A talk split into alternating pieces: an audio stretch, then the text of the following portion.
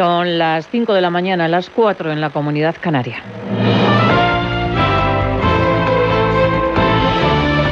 Noticias en Onda Cero. Buenos días. La oposición venezolana celebra la participación masiva en la consulta popular organizada ayer por Juan Guaidó para denunciar el fraude de las elecciones parlamentarias del pasado domingo. Los venezolanos han votado de forma telemática y, según la oposición, han participado seis millones y medio. El presidente encargado, Guaidó, ha dicho que esta participación demuestra que Venezuela ha alzado la voz por la libertad.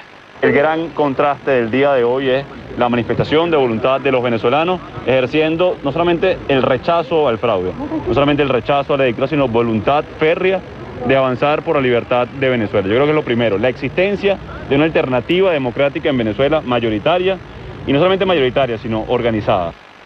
Durante la jornada se han registrado incidentes violentos, al menos en 12 estados del país, y los opositores señalan a Nicolás Maduro como el instigador de la represión. Leopoldo López ha viajado desde Madrid para votar en persona y también señalaba a Maduro como un dictador. Nosotros ratificamos nuestro compromiso a salir con salir del dictador Nicolás Maduro. Nicolás Maduro no solo es un dictador, Nicolás Maduro es un criminal. Nicolás Maduro ha cometido crímenes de lesa humanidad ha hecho violaciones severas de derechos humanos. En Madrid también se celebraba una concentración en apoyo al pueblo venezolano, concentración en la que han participado representantes del Partido Popular y también de Ciudadanos. En este escenario, el vicesecretario del Partido Popular, Pablo Montesinos, ha dicho que las elecciones del domingo fueron una farsa y ha pedido al presidente Pedro Sánchez que pare los pies a José Luis Rodríguez Zapatero.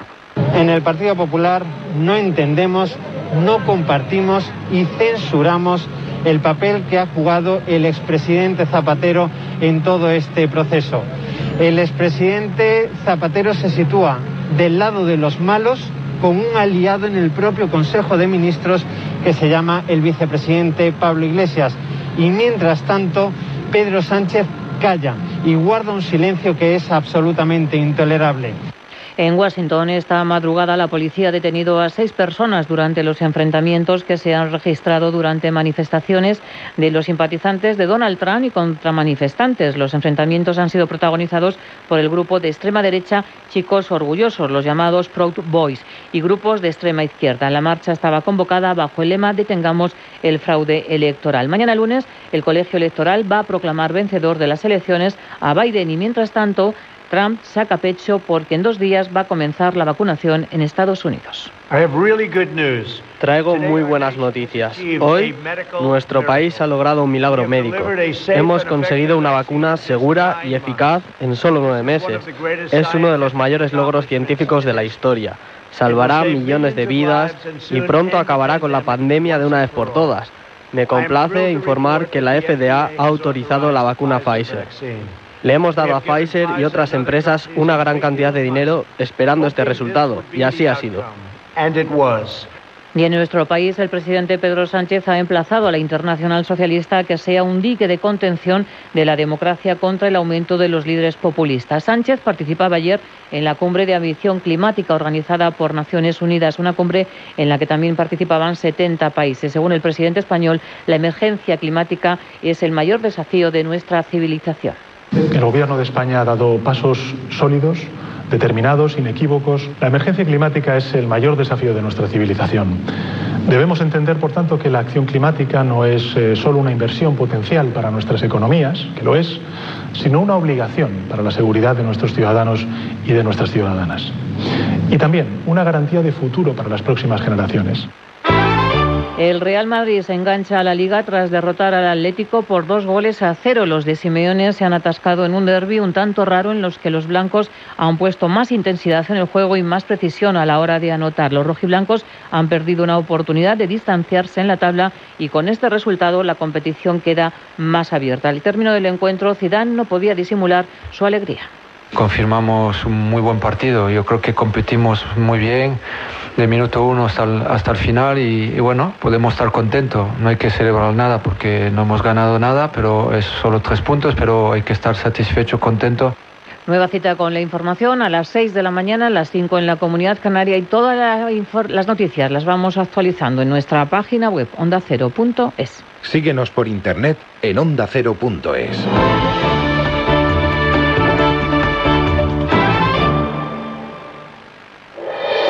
Este domingo vive en Radio Estadio toda la emoción de la liga. El Barça en un mal momento. Porque es un equipo absolutamente roto y sin alma, ¿eh? Absolutamente desdibujado. Tras el correctivo en Champions y la derrota en Cádiz, el proyecto Kuman pasa un nuevo examen en el Camp Nou. Lo está intentando todo Messi para salvar a los suyos, pero no hay manera. Barcelona, Levante. Y todos los detalles de lo que ocurre en los partidos Real Sociedad Eibar, Betis Villarreal y Elche Granada. Una nueva jornada de segunda división y la última carrera del Mundial de Fórmula 1.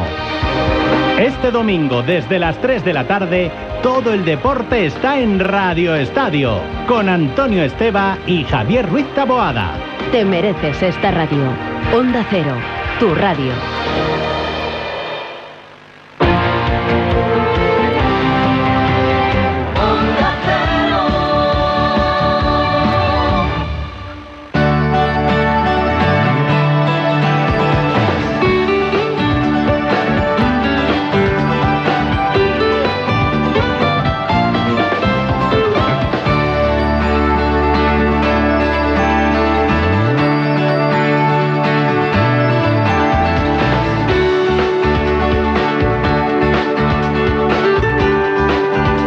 Buenas manos.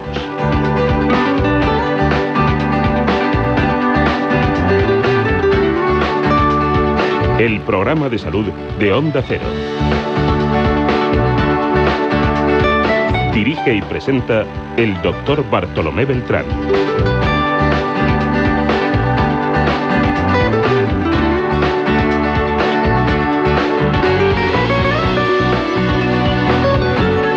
Seguimos adelante en este espacio en el que vamos a hablar de una especialidad muy diferenciada, la cirugía plástica, estética y reparadora. Lo hacemos desde Vigo con el doctor Diego Murillo.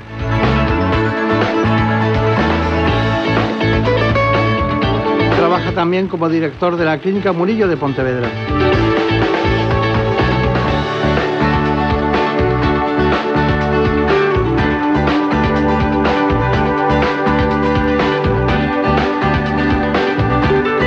Que sin más dilación les propongo este informe.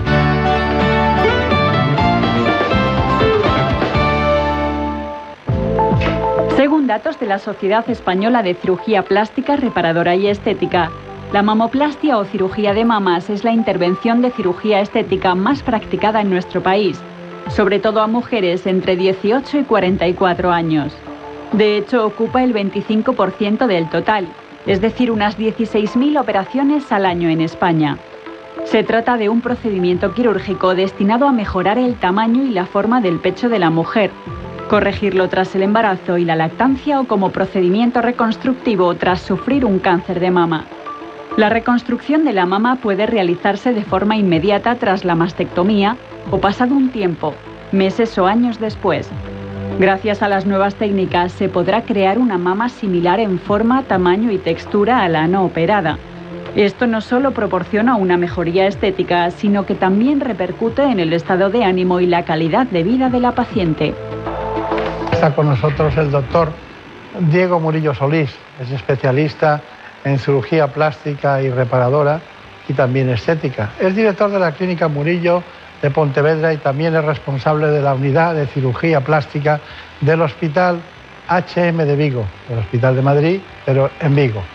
Cuenta con más de 10 años de experiencia y en la actualidad es miembro de la Comisión Nacional de Cirugía Plástica y además reparadora y estética del Ministerio de Sanidad y presidente de la Comisión Deontológica del COM de Pontevedra. Bueno, está con nosotros, es difícil que vengan desde Vigo, pero aquí está, doctor Murillo. Bueno, tengo aquí cantidad además de, de datos sobre su currículum que he obviado porque es miembro de todas las sociedades españolas, portuguesa, brasileña, gallega de la especialidad, cosa que, que, no es fácil acudir a todas las reuniones y todos los elementos científicos.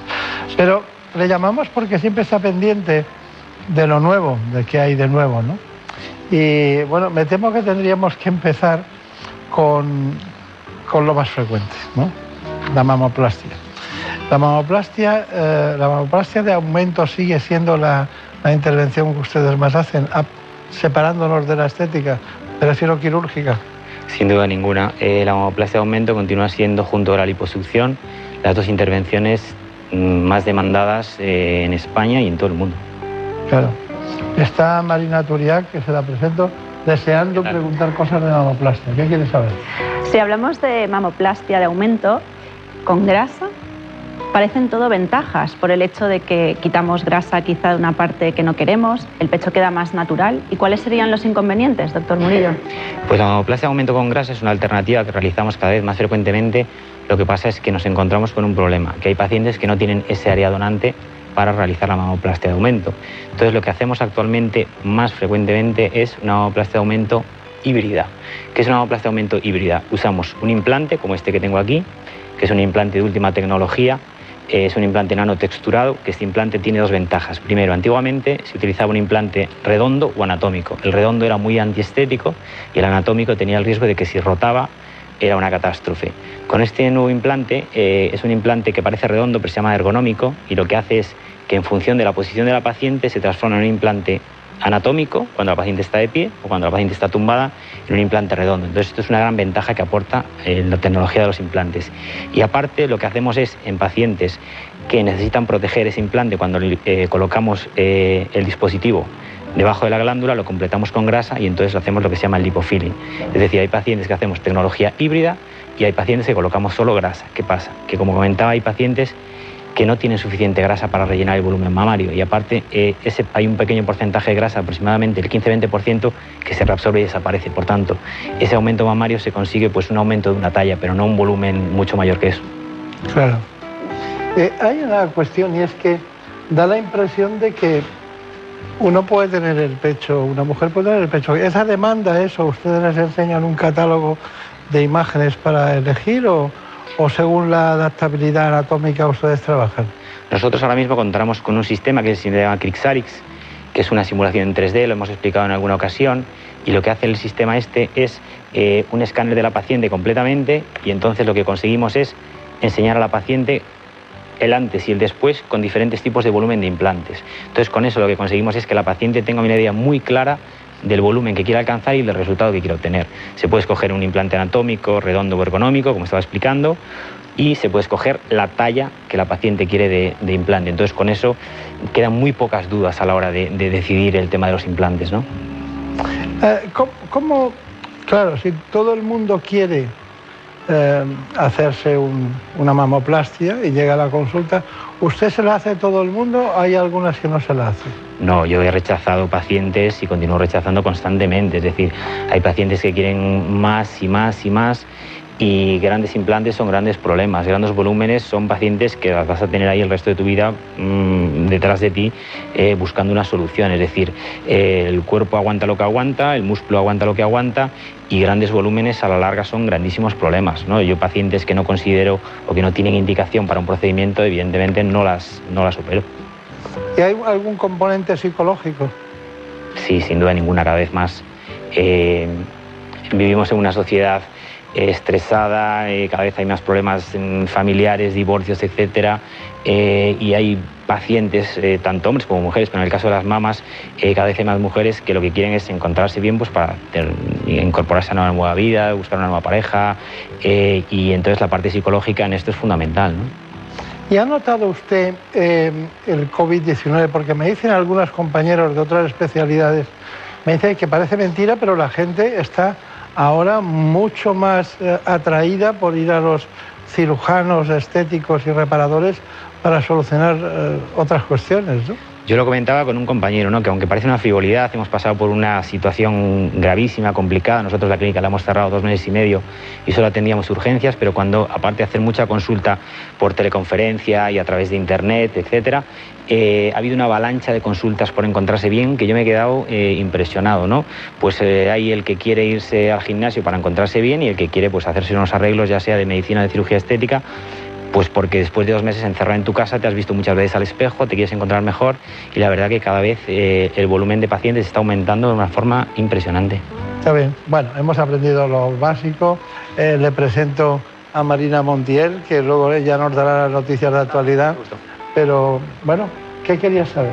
Doctor Murillo, ¿las prótesis existen definitivas o deben sustituirse cada X tiempo? No, como cualquier dispositivo eh, tiene que mantener un, control y un seguimiento. Las prótesis actuales, pues como estas, son extremadamente modernas, eh, tienen un estudio nanotecnológico detrás, pero nadie te puede afirmar que las prótesis son de por vida, ¿no? Eh, tienen un desgaste como puede ser una prótesis de rodilla, una prótesis de cadera, y lo que hay que hacer es pues, estudios ecográficos y mamográficos constantes, pues yo lo aconsejo a los pacientes a partir del segundo año eh, y lo que es el recambio en un principio a los 20 años más o menos. Bueno, ha habido muchas controversias con las eh, prótesis.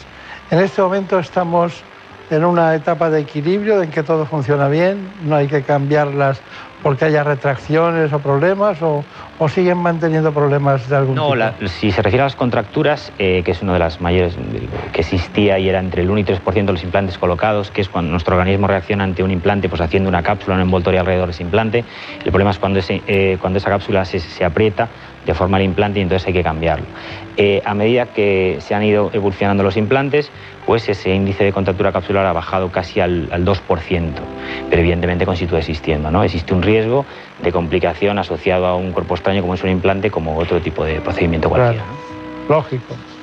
Bueno, eh, es la primera vez que se utiliza en este espacio, en tantos años, la palabra blanching.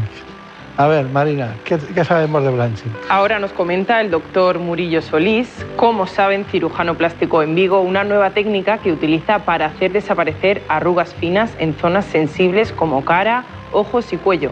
Se trata de una auténtica revolución estética que ha concitado a muchas mujeres que no quieren que su imagen se vea deteriorada incluso en las alteraciones más pequeñas. Sí, el blanching es una técnica eh, moderna eh, porque pues porque viene de, el blanching se caracteriza porque se produce un blancamiento en la zona eh, donde se infiltra. Se utiliza ácido hialurónico eh, de una baja reticulación y es una zona eh, que se trata principalmente del código de barras. ¿Y qué ventajas ofrece? Pues la zona del código de barras es una zona altamente complicada en la cual se ha intentado utilizar láser, no se ha conseguido resultados. Ácido hialurónico muy cohesivo, no se ha conseguido resultados porque producían unos labios muy voluminosos de pato y una infiltración muy grande en la zona del código de barras y también se utilizó eh, toxina botulínica y que provocaba un desvío de comisura y desvío de la boca. Entonces, eso ha hecho que el blanching venga a revolucionar zonas, pero principalmente la zona del código de barras, ¿no? Es curioso, pero usted ha dicho la expresión utilizando ácido hialurónico de bajo grado de reticulación. ¿Qué quiere decir? Pues que hay diferentes tipos de ácido hialurónico en función de la zona que querramos tratar y voluminizar. Si queremos dar volumen en la región malar, pues usamos un ácido hialurónico mucho más reticulado, es mucho más espeso y menos elástico. Eh, este ácido hialurónico con el cual hacemos la técnica de blanching lo que conseguimos es que sea muy elástico, muy finito y entonces corrige la arruga pero no da volumen. Claro, claro. María Tulia, ¿qué querías tú saber? Estabas inquieta. Sí, doctor, ¿el blanching serviría para rejuvenecer el escote, que muchas veces delata nuestra edad? o el cuello. Eh, las principales eh, indicaciones del blanching son principalmente la zona del código de barras, zona de patas de gallo en complemento con el botox, también la arruguita del entrecejo. Nosotros lo que utilizamos es, evidentemente, la zona principal de, utilización del botox es la región frontal, ¿vale? Una vez que hemos tratado la región frontal, a veces la zona del músculo próceres y el corrugador, que son estos dos músculos que tenemos en la zona central, eh, a pesar de que el músculo deja de trabajar, todavía sigue esa impregnación en la piel de, de, arruguita, de arruguita del músculo. Entonces lo que hacemos es, esa pequeña depresión la rellenamos con la técnica blanching y lo que hace es que desaparezca por completo.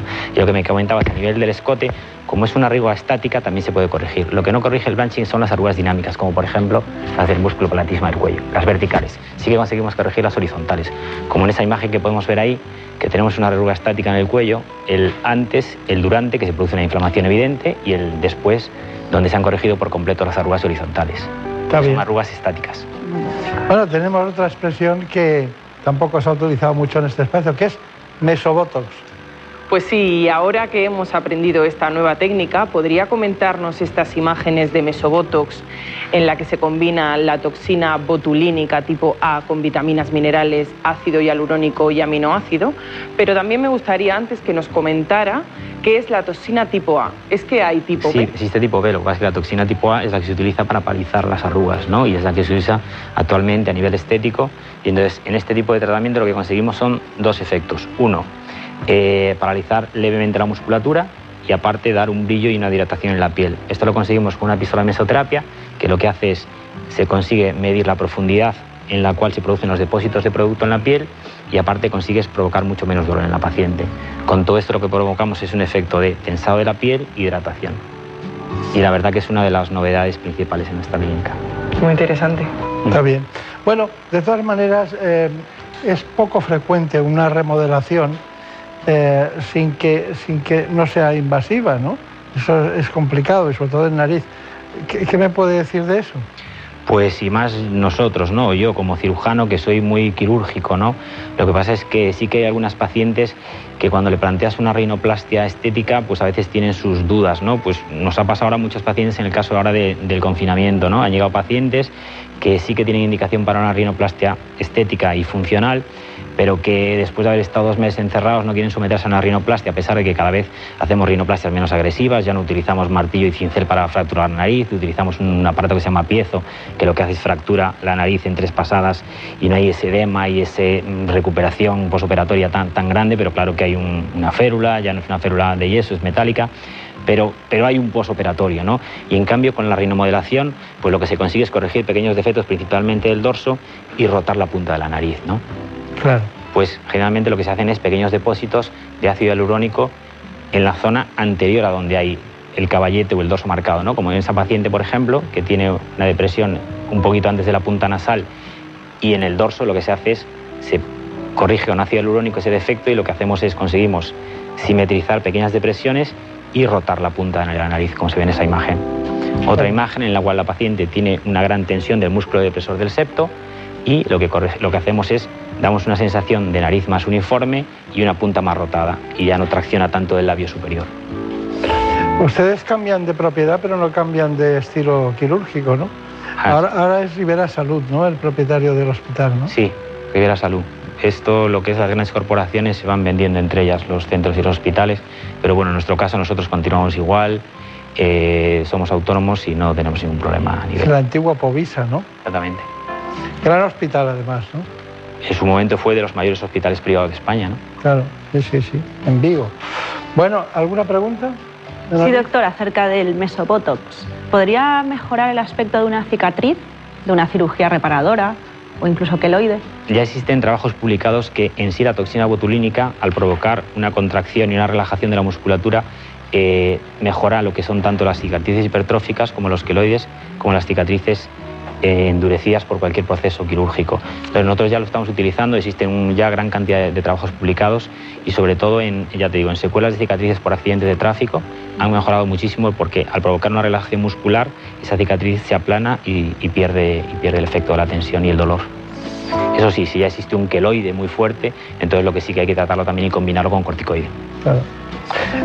Ustedes deben hablar mucho con las pacientes, ¿no? Para, para explicar las cosas, porque la gente va, en cirugía va con, bueno, tiene un problema hepático, tiene un- una apendicitis, tiene un problema que tiene una solución quirúrgica, pero explicar algo que ya no está mal, puede estar que le molesta, pero explicarlo cómo puede quedar y si queda mal. Eso, eso tiene una duda que necesita mucha explicación, ¿no?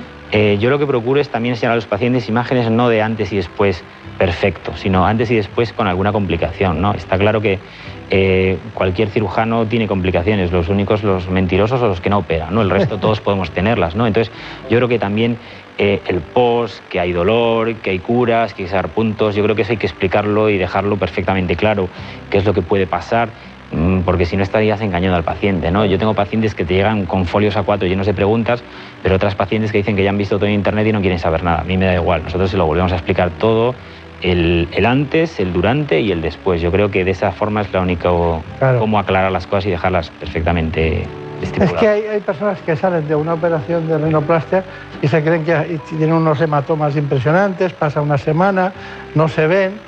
Es algo que no se puede ocultar, ¿no? Así como el Botox eh, inyectable se puede más o menos disimular un poco, ¿no? Estoy pensando que eh, las parejas se asustan mucho cuando ven de repente, ¿y qué has hecho? No, porque todavía no reconocen a la persona y cuando pasa el tiempo ya se encuentran mejor, ¿no? No, está claro. Nosotros, por ejemplo, ayer tuvimos varias cirugías, entre ellas era un hombre, es 70 años, al cual le hicimos una blefaroplastia y un lifting de cuello, y a su mujer solo le contó que se iba a hacer los párpados. Y claro, cuando después de cuatro horas de cirugía, la señora llamando al quirófano preguntando qué pasaba con su marido, pues, hombre, pues es que claro, es un procedimiento eh, que estamos realizando ahora, que es con un aparato que se llama LipoSaver. Eh, lo, que, lo, que, conseguimos hacer con esto es, una, es lo que hacemos es licuamos, licuamos la grasa antes de retirarla, ¿no? Entonces conseguimos dos cosas, que la grasa salga más fácilmente y aparte que provoque retracción en la piel. Está bien, está bien. Qué es... curioso, ¿no? Porque claro, la grasa antes eh, requería intervención abierta, quirúrgica, y ahora con una no invasiva, cerrada, la licúan, es, es lógico, no tiene una, es de sentido común, ¿no? Pero ¿cómo no lo habíamos pensado antes, no? Actualmente lo que estamos utilizando es para tratar la liposucción tecnología, ¿no? La tecnología ha venido a ayudar eh, tanto al paciente como al cirujano, ¿no? Con la tecnología hemos conseguido dos, varias cosas, pero principalmente que el paciente se recupere antes, que tenga menos dolor y yo me canse menos. Claro. claro. ¿Por qué? Porque usamos tanto la, la, la radiofrecuencia como el ultrasonido y luego lo que usamos es aparatología que hace que es que antiguamente se usaba una cánula de liposucción en la cual tú pasabas la cánula y ibas buscando los nidos de grasa y ahora con la tecnología lo que conseguimos es licuar la grasa, que se deshaga y cuando pasamos el motor, que es mucho menos traumático y mucho menos agresivo, pues esa grasa venga mucho más fácilmente y con unos resultados mucho más satisfactorios. ¿no? Claro. Bueno, tenemos un informe de, de rejuvenecimiento facial, ¿no? ¿Es así?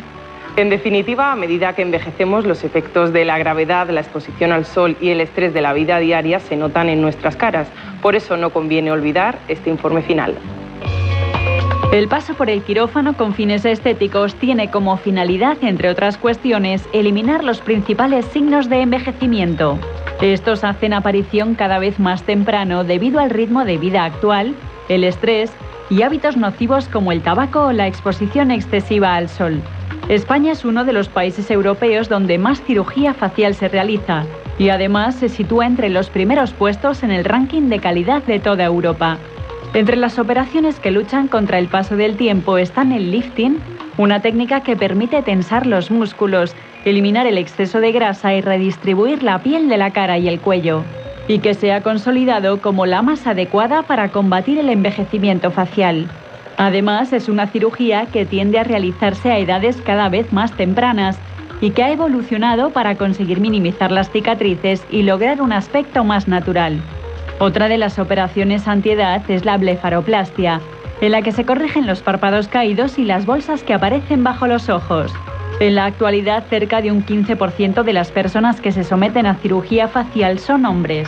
En los últimos años, estas intervenciones han crecido a pesar de la crisis económica. Bueno, eh, hay algo que hay que preguntar. Sí. Y tras una liposucción, doctor, ¿qué estilo de vida debe llevar un paciente? Porque muchas veces ganan peso rápidamente. Está claro que la liposucción retira grasa localizada donde el paciente no consigue con ejercicio, deporte y dieta, pero si con el paso del tiempo el paciente no se cuida y vuelve a una vida estática, no hace deporte, pues vuelve a ganar esa grasa localizada donde tiene tendencia otra vez y volvemos a estado cero sin duda ninguna. Claro. Doctor Diego, Diego Morillo, bueno, eh, me gustaría que me dijera su conclusión, porque claro, son tantas cosas las que hemos tratado, pero todo es tan innovador, ¿no? Cada vez vamos avanzando más en tecnología adaptada a la necesidad de la cirugía plástica, pero ¿cuál es su conclusión? Pues que yo creo que los médicos debemos acompañar la tecnología, no ser esclavos de ella, pero sí que la tecnología ayuda a, a tener los mejores resultados mmm, y nuestros pacientes estarán más satisfechos sin duda ninguna. O sea que no hay que ir a Brasil a operarse, podemos ir a Vigo. Ni a Brasil ni a Colombia, Vigo perfectamente que está más cerca y menos coronavirus. Está bien.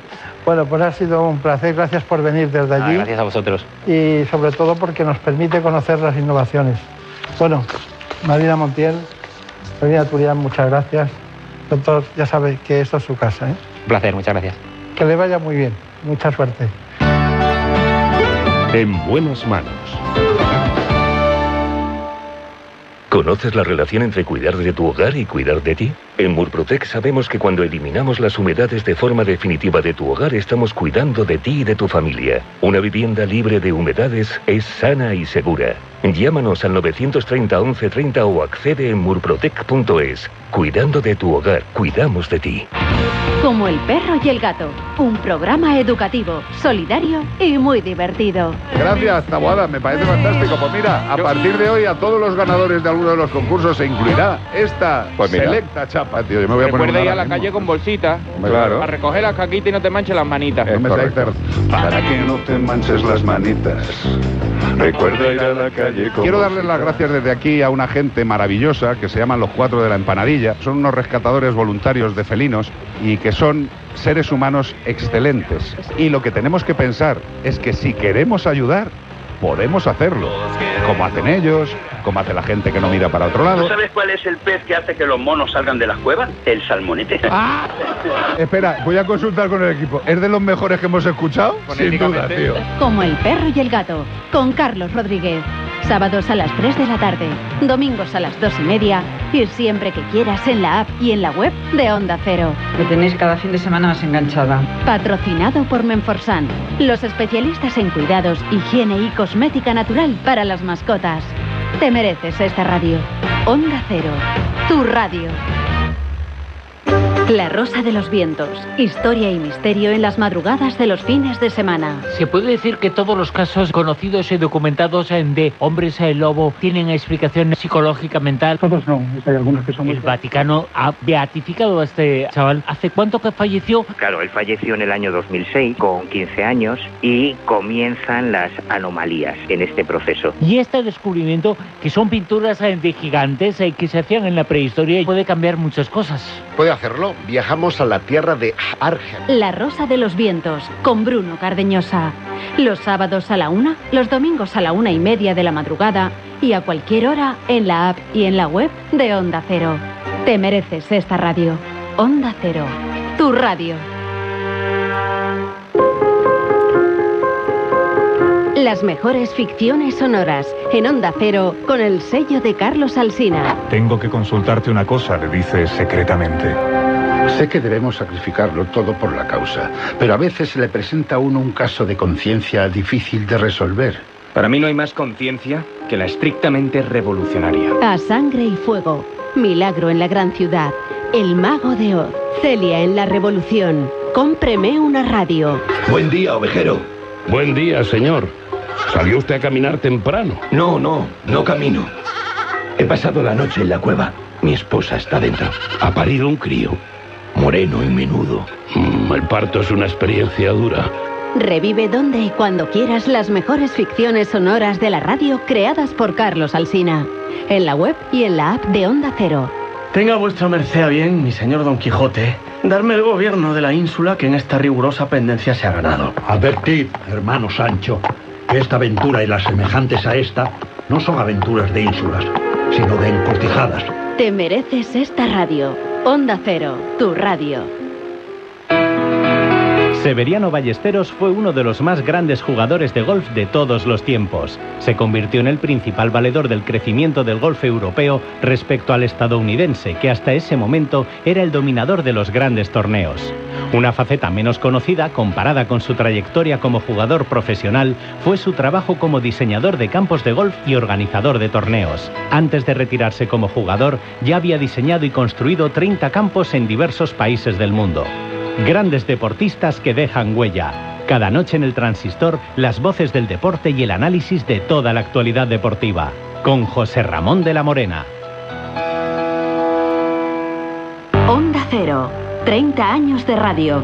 30 años siendo testigos de la historia. Hemos crecido juntos. Llevamos en Onda Cero contando historias tres décadas, colocándonos en las vidas de los oyentes día a día, minuto a minuto, ofreciendo esta voz de forma más cercana para hacer de esta casa la radio, la de todos. Contándote cada día lo que sucede, haciendo programas especiales desde el corazón de la noticia en cualquier parte del mundo y viviendo también experiencias únicas con programas creativos, innovadores y participativos, combinando lo cotidiano y lo excepcional para sorprenderte cada día. 30 años de radio. Oiga, y aún nos siguen pasando cosas cada día que jamás pensamos que nos llegaran a pasar. Casi 11.000 días de información y entretenimiento, pero sobre todo de compañía. Ya se les va a hacer corto, ya lo verán, porque hay radio y hay Onda Cero que permanece siempre abierta para ustedes. Gracias por nuestros primeros 30 años juntos. Y ahora empieza lo mejor. Te mereces esta radio. Onda Cero, tu radio. Nos gusta el deporte, pero mucho. Nos gustaría contarte más, pero nos faltan horas al día. Por eso en la web y en la app tienes podcasts exclusivos dedicados al fútbol y al baloncesto. Ellas juegan en la onda, el podcast de fútbol femenino. Juego de Plata, dedicado a la segunda división. Todo el baloncesto en cuatro cuartos. Y si te gusta el fútbol internacional, Onda Fútbol. Entrevistas, clasificaciones, análisis. Más deporte para que lo escuches cuando quieras y donde quieras. Solo en la web y en la app de Onda Cero. Te mereces esta radio. Onda Cero, tu radio.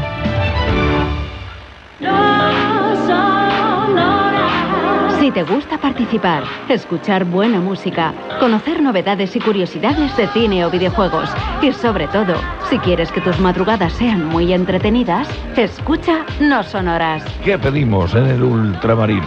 ¿Qué protegerías en un búnker? ¿Qué guardarías en él? Y también tenemos un Come Cocos, una canción muy famosa que suena al revés. Hoy es fácil, vengo generosa. Es inevitable hablar de pesadilla antes de Navidad en esta sección. Yo diría que casi obligado. ¿Cómo te has quedado, querida Gemma Ruiz, con esta versión tan sólita? Ya sabes que yo necesito café del bueno y cuando me lo pones te lo agradezco porque ya una llega a las 4 de la madrugada de otra manera. Café sonoro en el No Sonoras de Onda Cero. No Sonoras, con José Luis Salas. De lunes a miércoles a la una y media de la madrugada. Jueves y viernes a las 3 y siempre que quieras en la app y en la web de Onda Cero. Te mereces esta radio. Onda Cero, tu radio. No sonoras.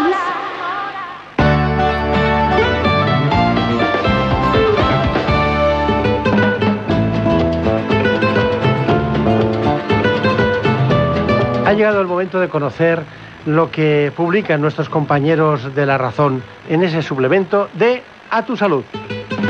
Saludos desde La Razón. Con el año 2020 a punto de acabar, esta semana dedicamos nuestra portada a explicar cuáles son las armas con las que cuenta España para luchar frente a la pandemia de la COVID-19. La investigación de varias vacunas made in Spain, así como el desarrollo de las mascarillas biodegradables del CSIC capaces de neutralizar el virus, sitúan a España entre los países líderes en la lucha contra el SARS-CoV-2. Además, contamos que un nuevo estudio advierte de que el coronavirus deja una nueva secuela hasta ahora desconocida, y es que es capaz de desencadenar el síndrome del túnel carpiano en la mano de pacientes contagiados, aunque pasen la infección de forma leve.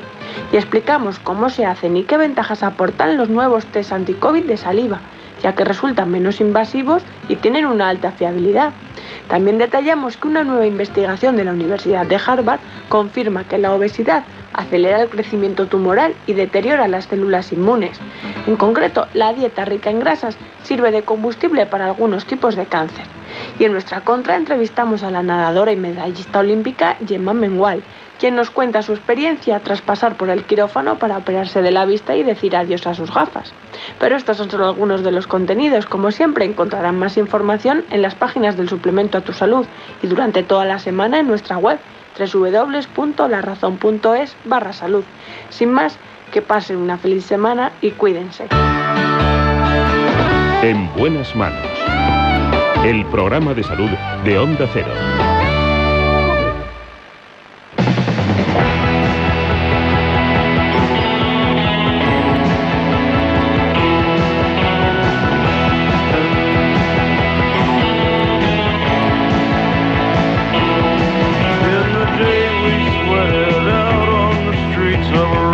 Hablar con el responsable de cirugía plástica, estética y reparadora del Hospital de Madrid en Vigo, del Grupo Hospital de Madrid, y también director de la Clínica Murillo de Pontevedra, les propongo que sigamos adelante para hablar de algo que hay que cuidar también y que se nota poco, hasta que las cosas pueden estar incluso muy perdidas.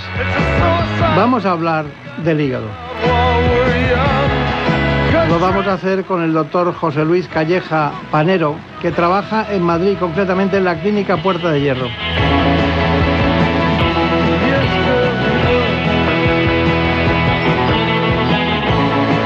Él es jefe del Servicio de Gastroenterología y Hepatología del Hospital Universitario Puerta de Hierro Majadahonda en Madrid.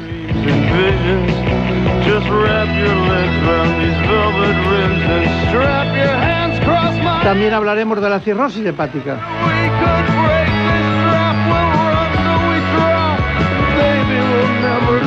Para adentrarnos en este asunto, lo hacemos mediante nuestro clásico informe.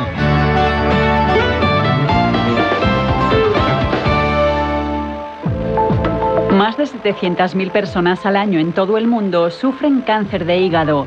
En España se diagnostican cerca de 6.000 casos anuales, sobre todo en personas mayores de 60 años, siendo mucho más frecuente en hombres.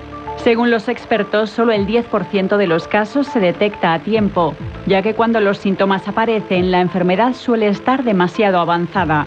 En caso contrario y según las características del tumor y del paciente, se puede optar por extirparlo o realizar un trasplante. Este tipo de cáncer está asociado a la cirrosis, causada por factores como el consumo excesivo de alcohol o infecciones del virus de hepatitis B o C. La incidencia de cáncer hepático es más alta en Asia y en países del África subsahariana, mientras que en el norte de Europa y en el continente americano su presencia es menor.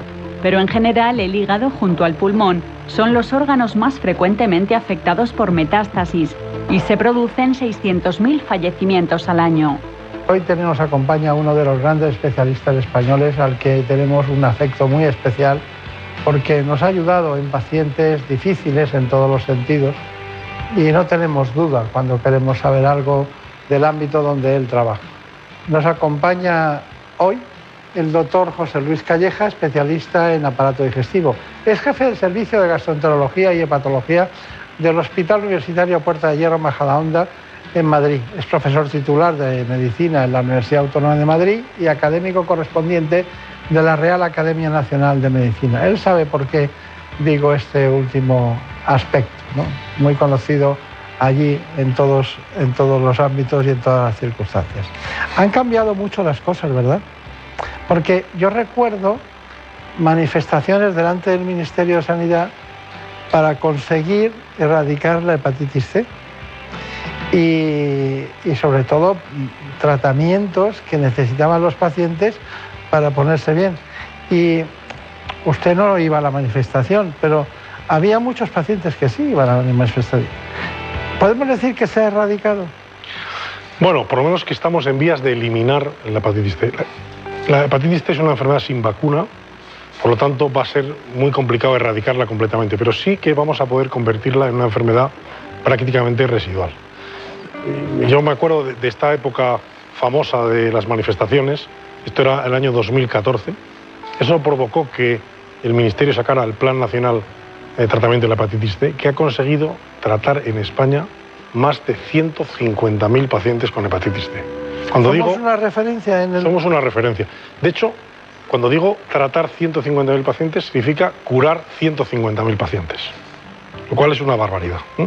Y esto se ha hecho a base del esfuerzo de administraciones nacionales y autonómicas, pacientes y, por supuesto, de los servicios sanitarios, de los hepatólogos, de los eh, médicos eh, especialistas que han tratado eh, a los pacientes.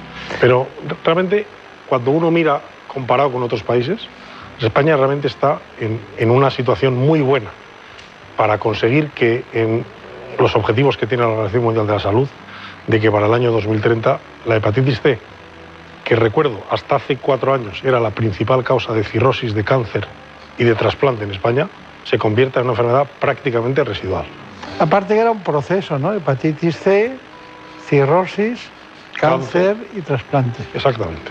Eh, y recuerdo también, ha habido pocas, poca industria farmacéutica en investigación detrás, eran, eran pocos, eran dos o tres grandes compañías, pero recuerdo que al principio había una lucha, eh, digamos, eh, descarnada por ver quién quién conseguía el, mejor producto para la hepatitis C, y luego al final prácticamente se juntaron todos, ¿no? Bueno, hay que, hay que tener en cuenta, es verdad que al final en el mercado, al final solo hubo dos o tres compañías, pero es que el primer ensayo que hicimos de hepatitis C con estos fármacos fue en el año 2000. Del año 2000 al 2014 se probaron más de 25 medicamentos diferentes de diferentes compañías Muchos de ellos se quedaron en el camino por falta de eficacia, falta de seguridad. Llegaron al final dos o tres productos que han sido los que realmente eh, se han quedado en el mercado. Es verdad que al principio, sobre todo porque hubo, tardó un tiempo en haber una negociación entre el Ministerio y las compañías, eh, hubo una, una situación con unos precios, entonces, fin, con un precio Desorbitado. Y esto al final hizo que el, el esfuerzo de este plan nacional hizo que una negociación inteligente convirtió entre industria farmacéutica y gobierno en este caso, consiguió que en España haya sido los precios más económicos de todo el entorno europeo para tratar la hepatitis C. Y eso ha hecho también que se trate más personas y que se curen más personas. Claro. Aunque a usted se le puede preguntar cualquier cosa en relación con la laparoscopia cualquier problema digestivo y tal, eh, es posible que por lo que más conocido ha sido en el sector científico ha sido en ese tránsito de ese tiempo, ¿no? Bueno, en ese tránsito me tocó eh, estar, digamos, eh, de secretario de una sociedad científica. En un momento determinado tuvimos que hacer, entre comillas, de mediador entre pacientes, industria, gobierno. En ese sentido, las sociedades científicas, la Asociación Española para el Estudio del Hígado, tuvo un papel clave en, en constituir este plan. Insisto que ha sido un éxito, que ha sido copiado y puesto como ejemplo, y en eso sí que nos gusta presumir de marca España, de, mm, de como ejemplo para otros países en, en conseguir a un precio razonable tratar a la mayor parte de los pacientes que están infectados en España. Eh, ¿hay, ¿Hay algún dato que tengamos para ver que alguien que tiene una hepatitis C haga seguro una cirrosis y otro no la haga? Hay muchos eh, factores que pueden agravar el que un paciente con hepatitis C pueda desarrollar una cirrosis. Por ejemplo, el más frecuente es que el paciente no sepa que tiene una hepatitis C. La hepatitis C es una enfermedad sintomática, por lo tanto, el paciente, por ejemplo, que tiene hepatitis C y sin saber que lo tiene, por ejemplo, abusa de alcohol, pues tiene una progresión mayor hacia una cirrosis y hacia una enfermedad hepática eh, más avanzada. Por ejemplo, el paciente que teniendo hepatitis C tiene un síndrome metabólico, no cuida sus factores de riesgo cardiovascular, tiene hipercolesterolemia, tiene hipertensión, es un paciente que su hepatitis C avanza más rápidamente. Claro. Por eso la clave está en diagnosticar a los pacientes asintomáticos, que ese es el reto que tenemos ahora. Sí, en, en el curso habitual de, una, un estudio de un paciente que aparezca la hepatitis C. Dígame, ¿en relación de pareja y hepatitis C? Eh, la, la vía de contagio sexual es posible y está demostradamente posible, pero no es extremadamente eficaz. De hecho, muchos estudios que hicieron en las parejas de los pacientes infectados solo mostraban una ligera, eh, eh, ligera digamos, aumento de, de frecuencia de enfermedad en las parejas. De todas maneras, de lo que depende fundamentalmente es del tipo de relaciones sexuales. Por ejemplo, hombres que tienen sexo con hombres tienen mucha más eh, prevalencia de la enfermedad y el tipo de relación es una relación más traumática, es una relación eh, sexual de riesgo dentro de las relaciones sexuales, son pacientes que pueden contagiarse mismos. ¿Y luego en quién progresa antes, en el hombre o en la mujer? En el varón suele progresar más rápidamente que en la mujer. La mujer tiene una, eh, una prevalencia de enfermedad hepática avanzada menos frecuente, pero probablemente también porque ingiere menos alcohol, porque habitualmente no tiene tanto sobrepeso, que hay una serie de factores que están El territorio es, es, es mejor. Exactamente. Bueno, eh, hay muchas preguntas que seguro que tienen ustedes, muchas de ellas las capitaliza mm, Marina. ¿Qué, qué, qué pregunta querías hacer? Doctor Calleja, ¿es cierto que el hígado es un órgano que se regenera y una persona viva podría donar parte de su órgano? Efectivamente, el, hígado eh, permite, digamos, eh, que haya al, alguna persona incluso que puede realizar una donación de parte de su hígado. Esto se hace muy frecuentemente en el entorno de las enfermedades hepáticas infantiles. Eh, a veces, cuando un niño necesita un trasplante, realmente la donación en niños es muy pequeña y se utiliza un trozo del hígado paterno o materno para trasplantar al niño.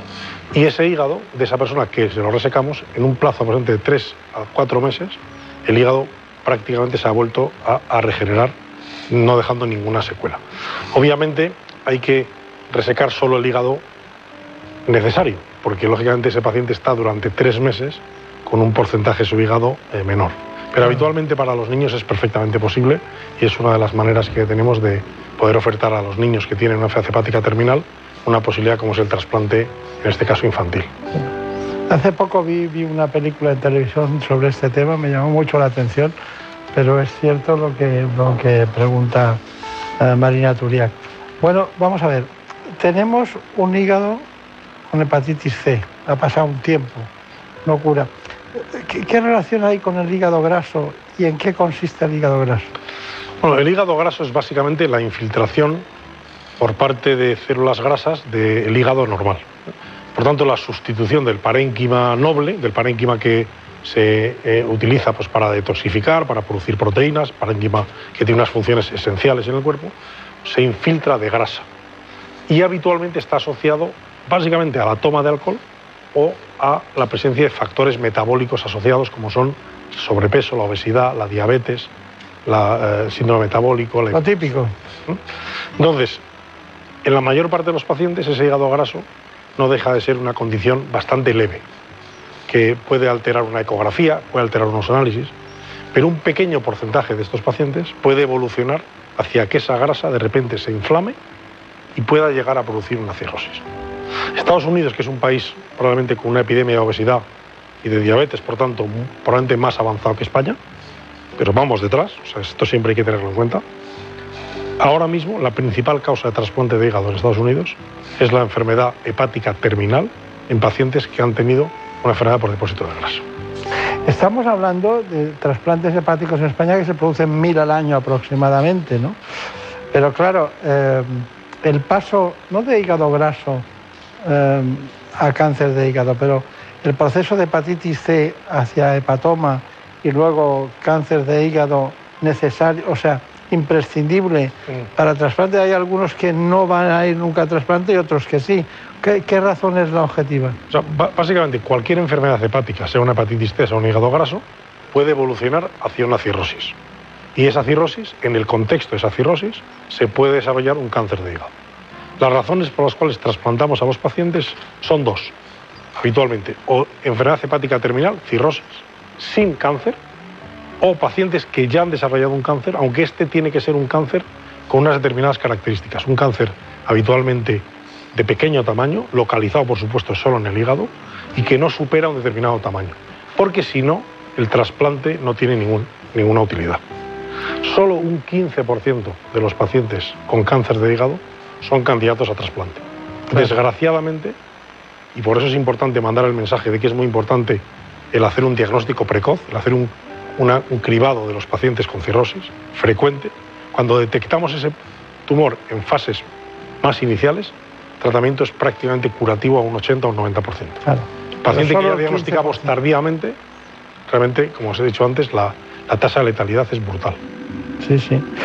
Bueno, eh, la ecografía es la primera prueba diagnóstica de cirrosis. Sin duda. Se trata de un paciente de 62 años que tiene una cirrosis hepática y la prueba diagnóstica que vamos a hacer, que es una prueba no invasiva, es la ecografía abdominal que nos permite descartar si hay líquido libre, si hay lesiones ocupantes de espacio, que son tumores en el hígado, o bien si hay otra patología en la vesícula biliar o en el páncreas que no hayamos visto previamente. Otra de las cosas que podemos hacer con la ecografía es utilizar el Doppler color, que nos sirve para ver el flujo en el interior de las venas, en este caso, existe un buen flujo. Las venas son permeables. Que los pacientes con cirrosis hepática pueden estar un poquito adelgazadas, como es el caso, pero que en todo caso están permeables, tienen buen flujo. Además, el hígado tiene un patrón heterogéneo, los bordes son nodulares y eso es otra de las características que tienen los pacientes con cirrosis hepática. Respiren normal. Este paciente además parece que tiene una lesión ocupante de espacio que mide más de un centímetro de diámetro máximo y que posiblemente tendremos que estudiar con otra, otra técnica como la resonancia magnética. Aquí además parece que hay otra que tendremos que mirar mejor, un poquito más pequeña, de 6 milímetros, que también deberemos estudiar mejor con resonancia magnética. Bueno, hay que hacer pruebas complementarias para confirmar eh, el diagnóstico de las lesiones ocupantes de espacio. Eh, una de ellas parece una lesión benigna, parece un angioma, pero otra no estoy muy segura y dado que es un paciente con cirrosis hepática y estos pacientes tienen riesgo de desarrollar un hepatocarcinoma, pues hay que confirmarlo con una prueba diagnóstica más precisa como es la resonancia magnética o en caso de no ser posible un TAC de abdomen. Bueno, pues la doctora Elba Job eh, haciendo las demostraciones pertinentes sobre ecografía en cirrosis. Bueno, eh, hemos llegado prácticamente al final del programa. ¿Cuáles son sus conclusiones? Bueno, yo creo que hemos podido hablar durante este programa de eliminación de hepatitis C. Estamos en el camino. Ahora esta pandemia, desgraciadamente, ha detenido todos los esfuerzos que estábamos haciendo y es el momento de retomarlo para continuar en la buena senda. Tenemos que diagnosticar todavía muchos pacientes que no conocen que tienen la infección, darles acceso al tratamiento. En cuanto al cáncer de hígado, tenemos que poner mucha más atención en diagnosticar precozmente los tumores de hígado. Tenemos que tener acceso a fármacos nuevos eh, en esta indicación. Es necesario que eh, los avances que se están produciendo en otras terapias del cáncer, como la inmunoterapia, lleguen a este tipo de tumores y estamos en ensayos clínicos para poder demostrarlo. Por último, eh, el hígado graso, que es, digamos, la próxima ola de enfermedad que nos viene porque el aumento de la prevalencia, la frecuencia de obesidad y de diabetes en la población hace que este sea un problema que afecta casi al 20% de los españoles. Por lo tanto, tenemos que concienciar a la gente de estilos de vida, que es el primer paso para prevenir el hígado graso, y desarrollar terapias para aquellos pacientes que hayan podido tener ya una enfermedad hepática más avanzada. Claro. Bueno, sigue con el mismo entusiasmo que cuando empezó. Siempre. Cuando empezó con este asunto, pero de todas maneras, le he visto que estaba con una conferencia antes de empezar eh, un team, ¿no? De, que- hablando de que de, de- de- Eliminación de hepatitis C. Estamos ahora volviendo a retomar todos estos esfuerzos en conseguir que todo el esfuerzo que se ha hecho hasta ahora se siga haciendo para detectar estos pacientes ocultos. este pero sin hacerse mayor ha pasado de ser secretario general de la Sociedad Española del Hígado a ser vicepresidente. Bueno, ha pasado de aquello ya casi hace ocho años y poco a poco uno va tomando edad y responsabilidades. Está bien. Bueno, pues a Turiac, muchas gracias. Montiel, muchas gracias. Y al doctor Calleja, ya sabéis, si tenéis algún día a alguien que le pase algo, el doctor Calleja seguro que lo pone en el camino de- del bienestar y de, y de la curación. Muchas gracias. Gracias por la invitación. En buenas manos. El programa de salud de Onda Cero. Dirige y presenta el doctor Bartolomé Beltrán. Por un beso tuyo, contigo me voy. No me lo pregunto, contigo me voy. Que se me fue del alma, contigo me voy. Yo me voy, yo me voy, yo me voy, yo me voy. Nunca nos vamos en realidad porque siempre volvemos cada semana para hablar de salud. Damos las gracias a la gran incorporación de oyentes y amigos en este espacio, según indica el último estudio general de medios. Toda obra también de los compañeros en el contenido de ¿Qué me pasa, doctor? que se emite en la sexta todos los domingos en un ratito, a las 9 de la mañana. Por un beso tuyo. En la producción estuvo David Fernández Marcos. Conmigo, contigo me voy. Quédate esta noche. Él lleva a cabo lo que se ha dado en llamar la realización del espacio. Conmigo, ay, por un beso tuyo. Contigo me voy. No juegues Y también a la productora general de tantos años, Marta López Llorente.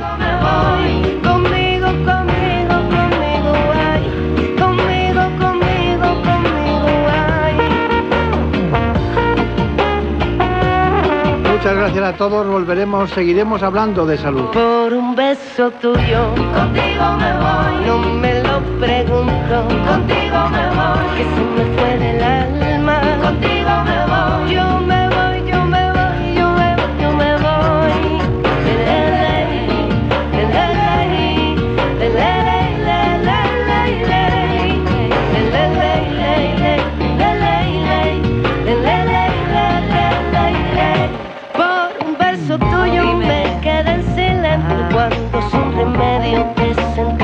pensar ¿Cómo? Por un beso tuyo el amor a duelo Oye, perdiendo el miedo ah. se dejó llevar. Y se enreda el tiempo mojando los sueños. Y tu boca loca me quiso engañar. Por un beso tuyo ya no tengo dueño. Acércate un poco, vuélveme a besar. Por un beso tuyo Contigo me voy. No juegues conmigo Contigo me voy. Quédate esta noche Contigo